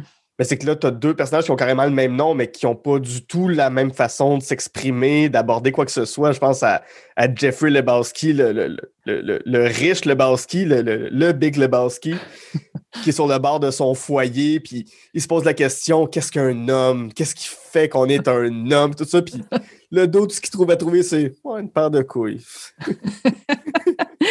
oui, c'est. Euh, il y a des perles. En fait, ce film-là, c'est les. Je pense que c'est les, euh, les phrases. Tu en as nommé quelques-unes. Là, uh, This aggression will not stand, mais tu sais, Let's go bowling. Let's go bowling. Uh, let's go bowling, par exemple. Il y a plein de phrases cultes. Là, Phone's ringing, dude. you have your story, I have mine. Puis shut the fuck up, Donnie. Là, shut the fuck up, mais, mais, même Walter a sa façon de s'exprimer euh, selon les gens avec qui il se retrouve, mais il, reste tout le temps lui-même, puis il ramène tout au Vietnam, puis il n'est pas capable de faire un hommage à un de ses amis sans passer par ses expériences au Vietnam c'est un, film incroyable. quand il va, il va jeter les cendres de Donnie dans, une, euh, une, canne de Folgers. mais, mais, mais je, je, je trouve, justement, pour l'avoir tellement, tellement vu, analysé, décortiqué, ce film-là, j'en ai déjà fait des travaux à l'université. J'ai fait plusieurs travaux à l'université sur ce film-là. Puis il y a toujours des petites choses à aller chercher. Puis mm-hmm. c'est un, un film qui en qui en dit long sur, sur les États-Unis, encore une fois. Peut-être pas autant que Nomadland, mais à ah. force de le voir, oui. Oui, ben non, mais je pense que tu as raison. C'est très différent que Nomadland, mais tu sais, pour avoir rencontré qui triple sur The Big Lebowski, là, qui va, maintenant dans les, dans les, dans les euh, festivals, il y a des gens là, euh, de toutes sortes de milieux. Euh, il peut y avoir des avocats autant que des personnes qui incarnent vraiment la vraie vie du double. Il y a toutes sortes de gens puis qui, dans le fond, parce que quand on le réécoute, on comprend différents niveaux, puis qu'on fait sa propre quête personnelle à essayer de comprendre c'est quoi le sens de euh, du dude. C'est quoi qui veut vraiment nous dire le dude? Est-ce que c'est de, de dude abides? Hein? Oui, c'est ça. C'est ça. C'est donc, est-ce que c'est juste take it easy, man? Est-ce que, on peut, on pourrait essayer d'avoir juste une conversation avec des citations de, de, Big Lebowski, mais je pense que c'est un peu ça. C'est, euh, c'est ça qu'on disait dans notre texte. Nous, on reprenait le concept de l'ironie selon Soren Kierkegaard. Puis, euh, tu sais, Kierkegaard dit que l'ironie, en fait, c'est pas c'est pas l'opposé de ce que tu veux dire. Tu sais, si on dit ah, c'est quoi l'ironie, c'est toujours euh, l'opposé, c'est la définition classique, mais pour Kierkegaard, en fait, c'est euh, autre chose. Donc, quand tu dis une phrase ironique, dans le fond, tu veux communiquer autre chose. Mm-hmm. Et cette communication indirecte-là, elle, euh, c'est ta quête personnelle. C'est toi qui décides, en fait, quel sens tu veux y donner. Puis, donc, c'est une forme de communication indirecte. Puis, ultimement, il y a des choses qui ne peuvent être dites que par communication indirecte. Mm. Fait qu'il y a des choses qu'elle n'est pas capable de communiquer. Euh, ça, moi, j'avais trouvé ça vraiment intéressant de dire parce que c'est vrai que quand j'écoute de l'humour, quand j'écoute, des fois, il y a des choses que je fais comme Ah, c'est ça. C'est ça, tu sais, comme il y a des choses que j'arrive à, comprendre, mais que de manière directe, on n'aurait pas pu dire. Tu sais, c'est de passer par le détour de l'humour pour être capable de dire des vérités. Euh, puis je pense que dans The Big Lebowski, quand on écoute et on réécoute, puis qu'on on fait partie de la répétition en, parce que les, les, les, achievers, quand ils vont dans ces festivals-là puis qu'ils répètent le film, mm-hmm. ben, ils en viennent à comprendre un autre sens. Euh, fait qu'il y avait quelque chose, tu sais, puis là, à la fin, Kierkegaard, il va dire, ultimement, ça nous ramène à Dieu, là. Mais ça, je pense qu'on peut, on peut, on peut, enlever, cette partie-là. On, peut enlever cette partie-là, puis le reste, ça fonctionne. Il y a des choses, euh, c'est pas obligé que tout nous ramène à Dieu, là. Mettons, ça, ça fait très 19e siècle. Je, pense, pas, je pense pas qu'il y, y, a une grande place pour Dieu dans The Big Lebowski. S'il y a une place pour Dieu, ben, c'est la version juive de Dieu parce que les frères Cohen sont extrêmement juifs dans tout ce qu'ils font. Donc, euh, Les bases, c'est fou de juif. Ouais, c'est ça. Puis Walter aussi, là, il parle oui, des. Oui, c'est ça. Non, c'est très juif. Euh, oui, oui. Ben, en, fait, Walter est juif parce qu'il a sorti avec une femme qui était juive. c'est ça. Euh, c'est un, un, gag qui passe tellement inaperçu par rapport à l'ironie de vouloir dire quelque chose sans le dire. Il y a quelque chose dans Big Lebowski qui me frappe à chaque fois. Quand il va visiter euh, Lebowski, il y a une photo de, lui avec. Euh, est-ce que Ronald Reagan est là ou il y a juste Nancy Reagan? Je me souviens plus. Mais il y a quand même une photo présidentielle. Je, pense que Ronald Reagan est là. Puis chez eux, le dos, il y a une photo de Richard Nixon qui joue au bowling. C'est le fun que chez les deux, le basket, il y a des photos de présidents, mais c'est deux, deux présidents du même parti, mais complètement l'opposé. Il y en a un, c'est la richesse, puis, puis les, les, les Reaganomics, fait qu'on on libéralise le marché, puis l'autre, c'est la déchéance, celui qui a amené les États-Unis dans une espèce de paranoïa collective de le gouvernement est mauvais pour vous, puis euh, l'abandon. c'est un, gars que je trouve phénoménal, mais qui passe là, en dessous du radar, mais encore là, c'est la force et l'ironie de, de ce film-là. Exactement. Ouais, très fort. On va faire une petite pause, Julie, et au retour, on va sortir nos plus beaux vestons en peau de vache pour faire les pires jeux de mots avec un, film pour lequel tu m'as dit que tu avais euh, une relation amour-haine. J'ai hâte de voir où on va aller avec Ding et Dong, le film. Et on termine l'émission dans le gospel le plus total. Alléluia, on va parler de Rock and None. À tout de suite.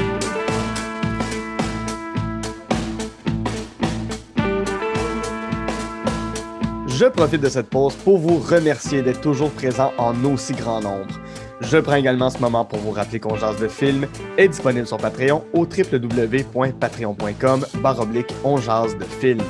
Vous y retrouverez des podcasts exclusifs comme l'armoire à cassette où ma sœur Geneviève et moi revisitons les films qui ont marqué notre enfance, ainsi que l'émission Amour et Flamèche où je fais découvrir les films Marvel à ma meilleure amie Camille, tandis qu'elle me montre toutes sortes de comédies romantiques. Parlant de Patreon, j'aimerais maintenant remercier les personnes suivantes. Daria Desjardins, Fanny Gauthier, Gabriel Bordelot, John Saint-Cyr, Hélène Théberge, John Vanasse, Lucie, tout simplement Joe, ainsi que Noémie Bellefleur. Pour vous abonner, www.com on de film. En terminant, si vous avez deux petites minutes, vous pouvez toujours nous laisser 5 étoiles sur iTunes et vous abonner à notre chaîne YouTube. Et comme à l'habitude, ne vous gênez pas pour m'envoyer vos listes de films, j'aime toujours discuter avec vous.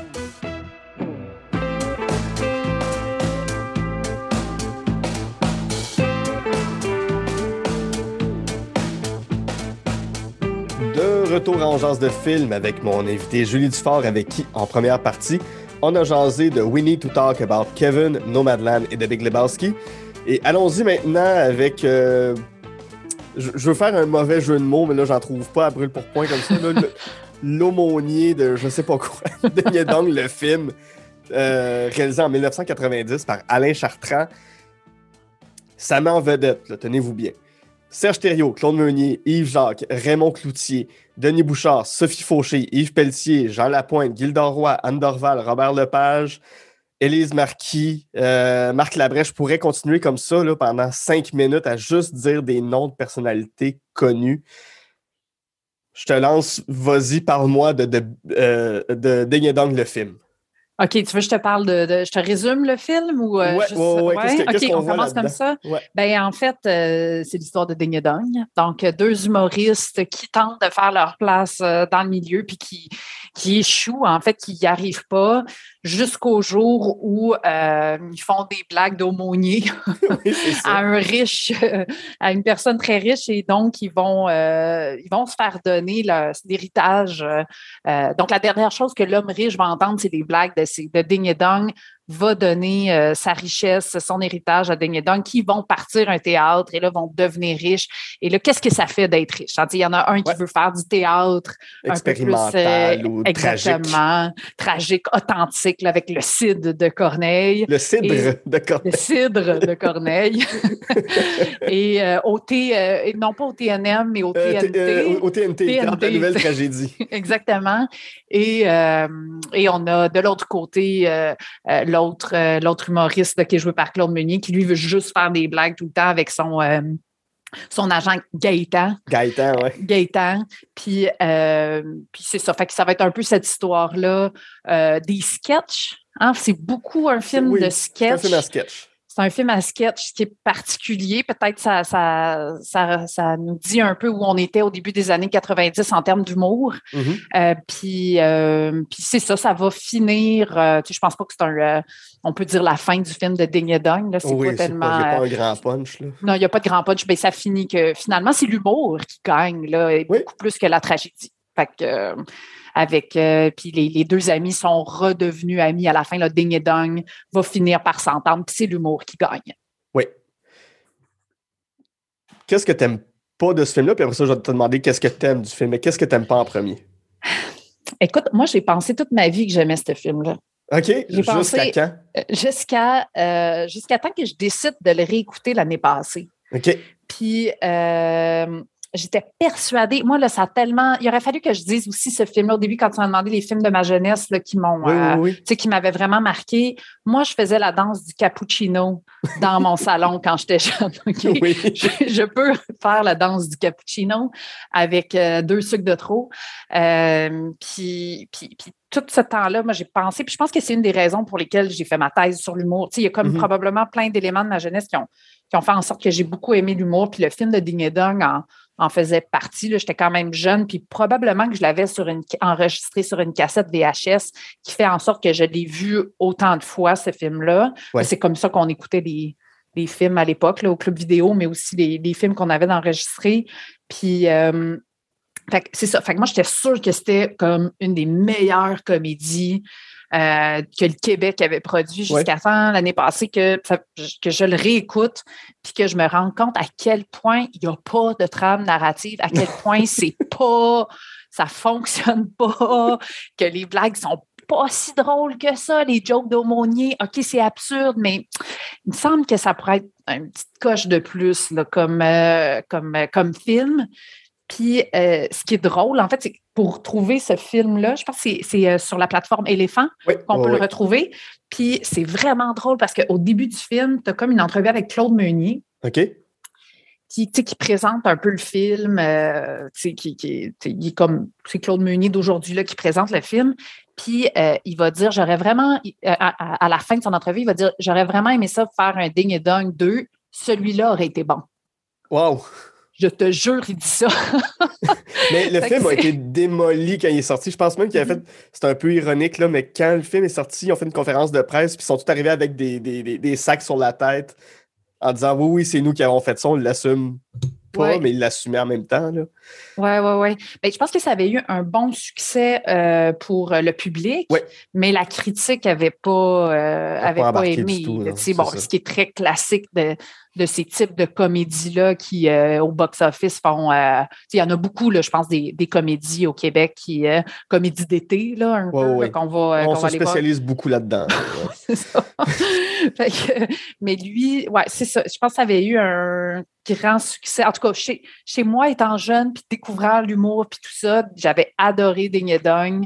des, c'est ça, je pouvais faire la danse du cappuccino ou faire euh, des, euh, des, des, euh, des, répliques du, mm-hmm. du, du, film, comme les, les narines érotiques, là, ou tu sais, comme plein de petits points de, de qui, qui vont du film ou dans le sud pour 17 piastres, des choses comme ça, qui sont, qui sont, ça, ils sont très classiques, mais en le regardant, honnêtement, la, la qualité, qualité humoristique, elle me laisse. Euh, elle laisse à désirer finalement. Parce que ça vieillit, parce que c'est. Parce que c'est normal que l'humour vieillisse mal en même temps. Oui. Euh, puis, en fait, peut-être que j'étais. Euh, c'est vraiment une bonne question, en fait. Est-ce que c'était bon dans le temps, puis ça l'est plus tant que ça, parce que là, on rit de choses qui sont différentes, puis le style d'humour est différent? J'aurais vraiment de la misère à le dire parce que, sais, j'étais tellement jeune quand j'écoutais ce film-là que que peut-être que je découvrais l'humour puis mon mm-hmm. style humoristique, tu sais. Fait donc, je trouvais ça drôle puis que c'était des jokes que je pouvais comprendre, là. Ouais. Euh, je ne sais pas qu'est-ce que tu en penses, toi?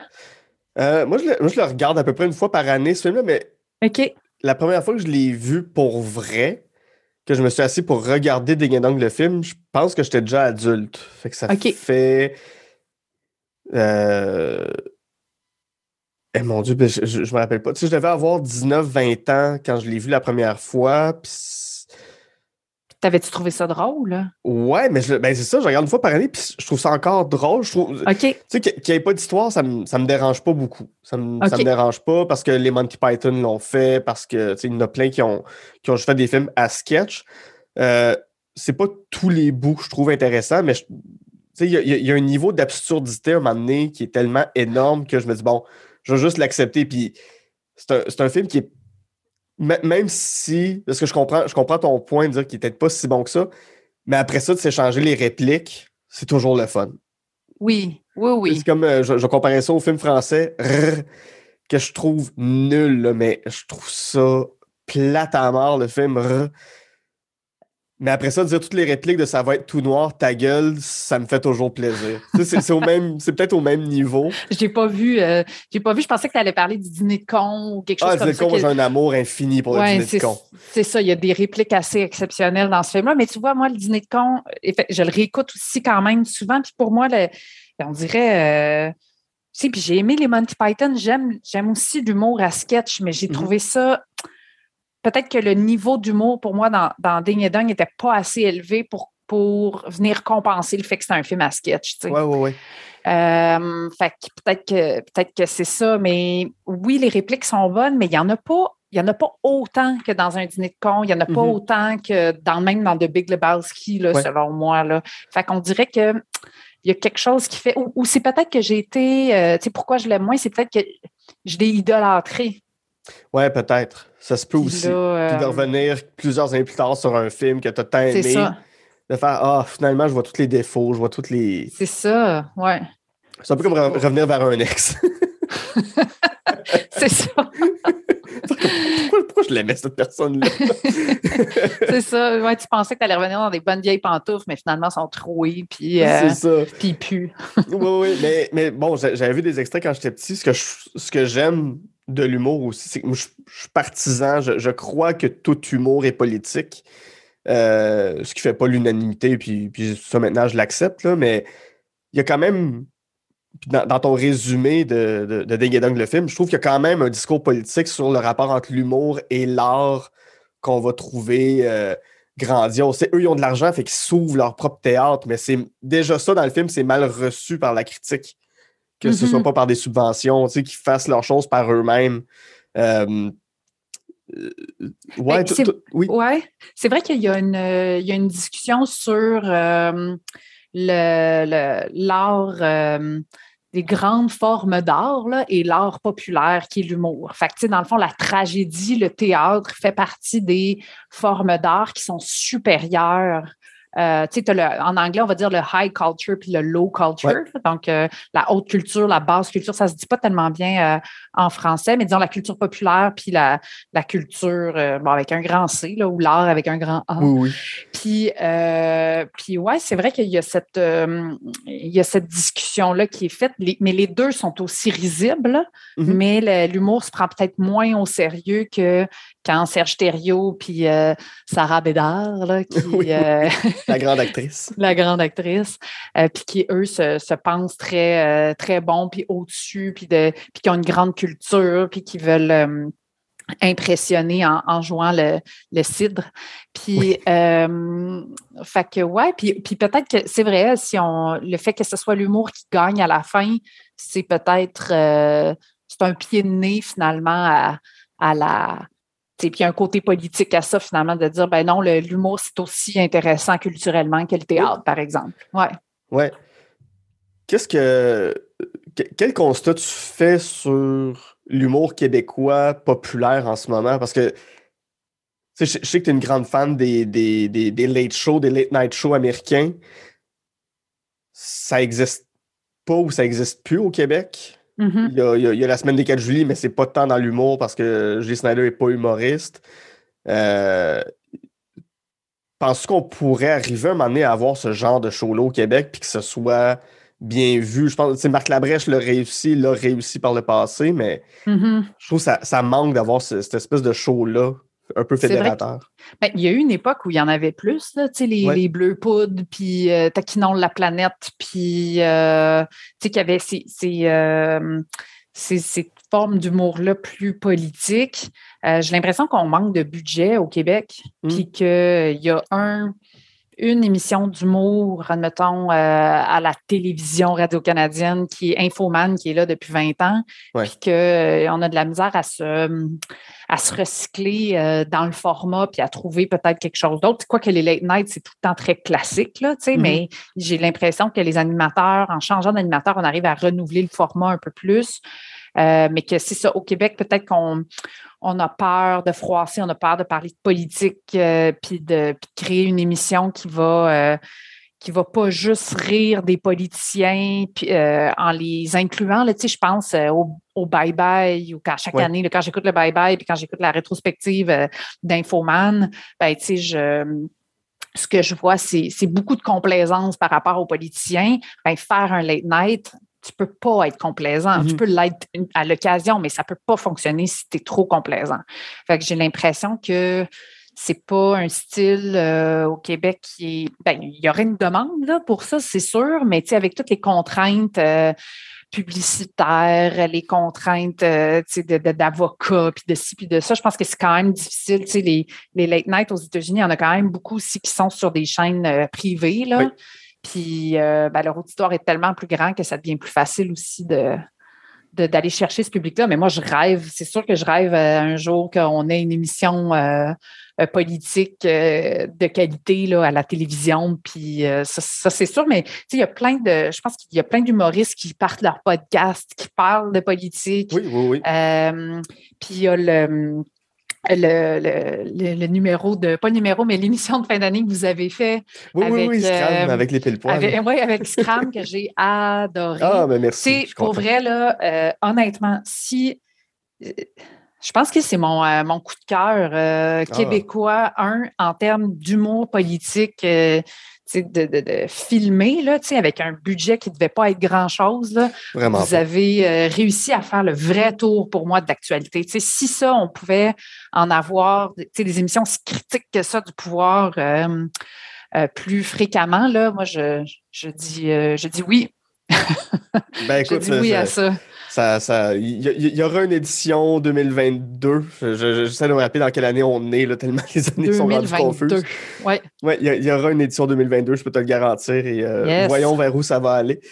Oui, mais ben, tu sais, c'est ça, là. C'est gentil. Ben, c'est pas. Euh, c'est vraiment, euh, c'est vraiment ressenti, là, parce que je, je, trouve qu'on en manque de ce type d'humour-là. Il y en a, là, tu sais, il y en a qui. Euh, le, le, podcast, entre autres, Tu me là, que je trouve qu'ils font très bien les choses en termes de critique politique, là. mais tu sais, c'est ça. C'est pas c'est plus en marge. sais, quand est-ce qu'on va être capable d'avoir quelque chose d'un petit peu plus grand public qui rejoint plus de monde pour, pour faire de l'humour politique là, je, et, d'actualité politique. J'essaie de former les étudiants. les endoctriner, tu veux dire. Les endoctriner, c'est ça. Je comprends ce que tu veux dire. On va, on va quitter le monde euh, politique, le monde de l'humour absurde pour, euh, pour aller euh, se, se, confiner dans un couvent avec Sister Act, Rock and None, un film de 1992 de Emile Ardonlino. Ça met en vedette l'immense Whoopi Goldberg, euh, mais aussi Maggie Smith, euh, Wendy McKenna et Cathy Najimy. Ça, ça raconte quoi? C'est la même question depuis, depuis le début, mais ça raconte quoi, Sister Act?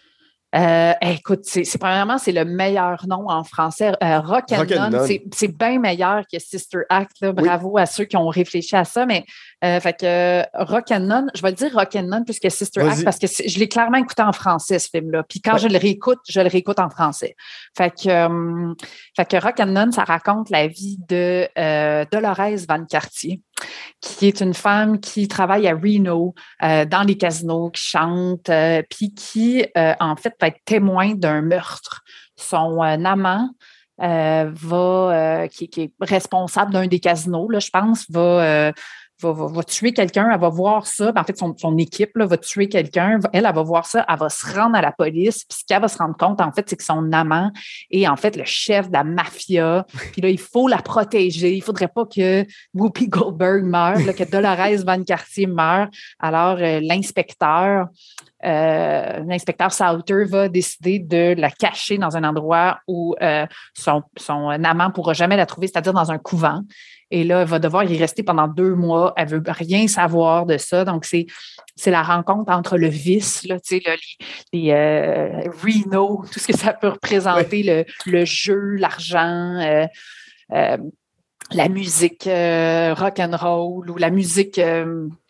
Ben, c'est pas juste rock and roll, mais en tout cas, la, toute, la culture du club, la, la, la, culture, c'est ça, qui, qui, qui, qui, est autant de la drogue, qui est autant, qui, qui est tout ça. Là dépravé, là, qui va euh, rencontrer la culture religieuse du couvent complètement fermée. Puis il n'y a personne euh, qui sait en fait que ce n'est pas une vraie nonne. Et euh, au début, quand elle est dans le couvent, sauf la, révérente mère, puis là, elle va devoir passer du temps là, elle va avoir beaucoup de chocs culturels, puis elle va finir par être la à diriger la chorale de, du couvent. Puis deux mois plus tard, il chante devant le pape. bon, la finale est un peu grosse, c'est un peu. mais mais c'est un film que je trouve qui est intéressant quand même. Pour, pour l'avoir vu, moi aussi, souvent quand j'étais petit, je pense que c'était. C'était un des films préférés de ma soeur, donc on l'a regardé, puis, puis de ma mère aussi, là, donc on l'a regardé, regardé, regardé encore et encore. La, la, la VHS a été complètement grillée. Euh, qu'est-ce qui, qu'est-ce qui te touche, qu'est-ce qui te rejoint de ce film-là?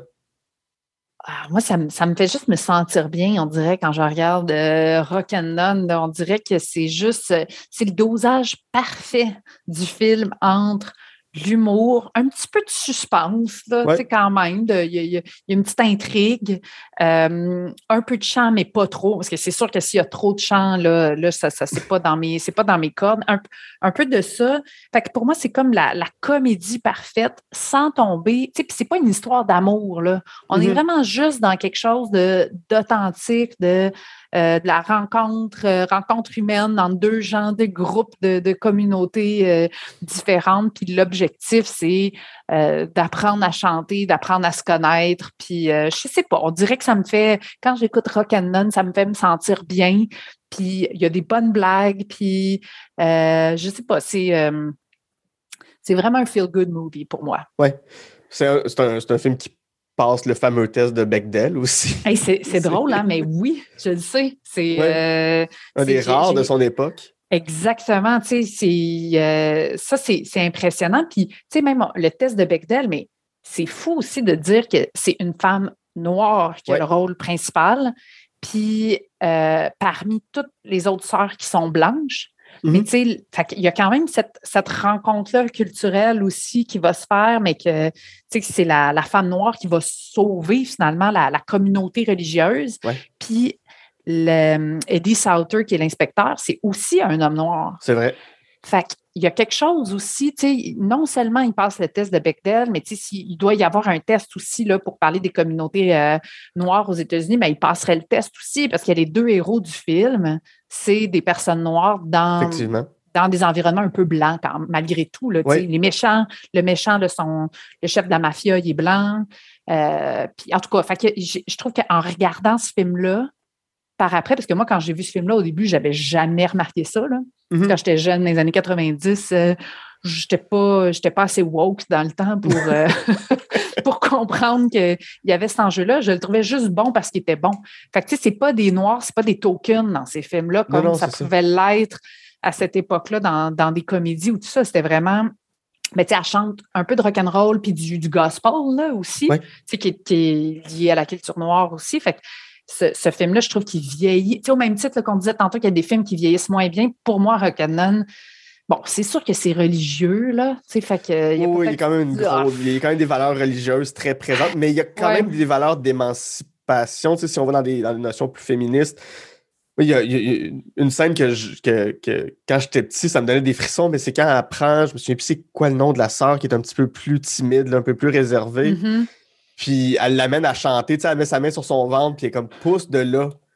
Elle se met, tu sais, elle s'ouvre. Mais j'ai toujours trouvé ça super beau comme moment. Puis il y a quand même des femmes qui finissent par s'affirmer un peu plus ou à prendre plus leur place dans, dans Rock'n'None. Des fois au détriment de, la, de, la, mère supérieure, au détriment de Maggie Smith, mais. Euh, c'est vrai, puis c'est, toute l'émancipation de ces femmes-là qui pensaient que leur rôle aurait été autre, puis que là, ils se rendent compte que, hey, ils peuvent chanter, puis ils peuvent. Euh, ils peuvent, c'est ça, faire quelque chose, s'émanciper, trouver une manière d'être euh, d'être important pour leur communauté. Euh, mais tu sais, c'est sûr que c'est l'aspect que ça vieillit mal, c'est ça. C'est dans le fond, le but, c'est pour remplir les églises aussi. Là, tu sais, il y a cet aspect-là qui est moins dans le 1. Là, dans le 2, c'est un peu différent. Euh, parce que le but dans le 2, c'est de c'est qu'il y a une école pour les jeunes défavorisés. on ne met pas la clé dans la porte. Là. Fait que, mais disons, si on reste dans le, dans le 1, euh, ouais, il y a quand même, c'est vrai, il y a quand même cette émancipation-là. Puis, je sais pas, la scène que tu parles, là, en, en la regardant, c'est tellement cheesy. Là, ah oui, c'est super cheesy. C'est vraiment, mais c'est vrai que ça donne des frissons, mais c'est que la, la, la, fille, moi non plus, je me rappelle pas de, de, son nom, elle la touche genre deux fois, puis là, elle chante là, comme si. si c'était une grande chanteuse. Là. ça peut nous arriver à tous. oui, oui, mais même, euh, même, même euh, Whoopi Goldberg, je me rappelle juste son nom de sœur, Marie-Clarence. Oui. Mais même elle qui se sentait peut-être plus soumise avec son, son, son, mari qui est chef de la pègre, se retrouve avec ces femmes-là, puis comme on peut-tu avoir du plaisir, on peut-tu faire quelque chose d'autre que prier puis être dans, dans, dans, dans nos bondieuseries? Il y a, cet aspect-là que je trouve très fort dans, le film quand même. C'est vrai, puis tu sais, euh, quand elle va voir son mari au début, son pas son mari, mais son amant au début du film, euh, puis qu'elle veut lui dire, ben, euh, tu sais, merci pour ton cadeau, là, tu sais. Euh, oh non, ah ça, voulait pas. Au début, elle voulait dire merci pour son cadeau, mais là, elle a vu le nom de sa femme dans le côte. Fait que là, elle voulait aller l'envoyer promener, tu sais. Mais, fait qu'il y a comme cette espèce de rejet-là, tu sais, de, de, de l'amant ou de ce qu'il représente comme homme. Puis là, elle se retrouve avec les femmes, c'est là que ça, c'est là que ça explose puis qui, qui s'émancipe. Là. Euh, fait que ouais, c'est vrai qu'il y, a, quelque chose d'intéressant là-dedans. Puis, fait que c'est pour le test de Bechdel, c'est euh, A1. oui, oui. on verra euh, parce que Whoopi Goldberg a annoncé qu'il allait y avoir un troisième éventuellement en 2023-2024. Je ne sais pas où ça va aller. Mais bon, Whoopi Goldberg étant, étant quand même engagée dans les luttes féministes, étant elle-même, elle, a fait son coming out aussi il y a quelques années. J'ai hâte de voir où elle, puis en tout cas, elle va agir à titre de productrice du film, donc c'est vraiment sa vision des choses qui vont être à l'écran. J'ai hâte de voir où elle va décider d'amener ça. Est-ce que ça va encore avoir des, valeurs religieuses? Je sais pas, mais. Ouais, puis c'est, tu sais, en tout cas, moi, on dirait que les suites comme ça, là, 30 ans plus tard, là, on dirait que ça. on dirait que je suis pas, euh, je suis pas assez. je suis fan du film là, comme Feel Good, mais j'ai, je me dis qu'à un moment donné, ben, peut-être que c'est correct qu'il n'y ait pas de suite. Là. Mm-hmm. On peut-tu garder le 1 et le 2 sont absolument exceptionnels. Qu'est-ce qu'on amènerait 30 ans plus tard? Mais c'est vrai qu'on peut essayer de faire confiance à Whoopi puis de se dire euh, OK, essaye, euh, tu, peux, tu peux essayer de, de nous ramener en, en 2022, 23, 24. Tu sais, ça serait quoi l'équivalent de Rock and qui fitterait à Rock and Walk? Rock and Rogue. Ils vont se faire targuer de ça. Ils vont se faire dire que c'était trop woke, ça va être ça. Ouais. Julie, quel bonheur de t'avoir vu sur l'émission. Eh ben merci pour l'invitation. C'est super. Ouais, c'était vraiment le fun. Si on veut lire ce que tu as fait, si on veut. Est-ce qu'il y a des choses qui s'en viennent de toi euh, dans, dans, un avenir rapproché ou pour l'instant. Euh, non, pas pour l'instant. Ben, j'ai, j'ai, euh, j'ai pas rien en processus d'écriture. Euh, mais ça m'arrive de commenter à la radio, euh, l'humour, l'humour politique, tout ça. Je pense que c'est peut-être ce qui, ce qui me, ce qui est le plus, le plus présent, disons, médiatiquement là, pour ça. Mais sinon, c'est tout. Excellent. Ah, puis un bon épisode de Caucus euh, balado de Radio-Canada euh, avec Daniel Lemire sur euh, l'humour et la politique que vous avez enregistré dans le temps des fêtes. Super bon épisode, je vous le conseille. C'était vraiment une, belle discussion. Donc, Merci. Ben, allez écouter ça avec Julie et Daniel Lemire. Là-dessus, mon nom est Guy Saint-Cyr et avec Julie Dufort, on a Jasé de film.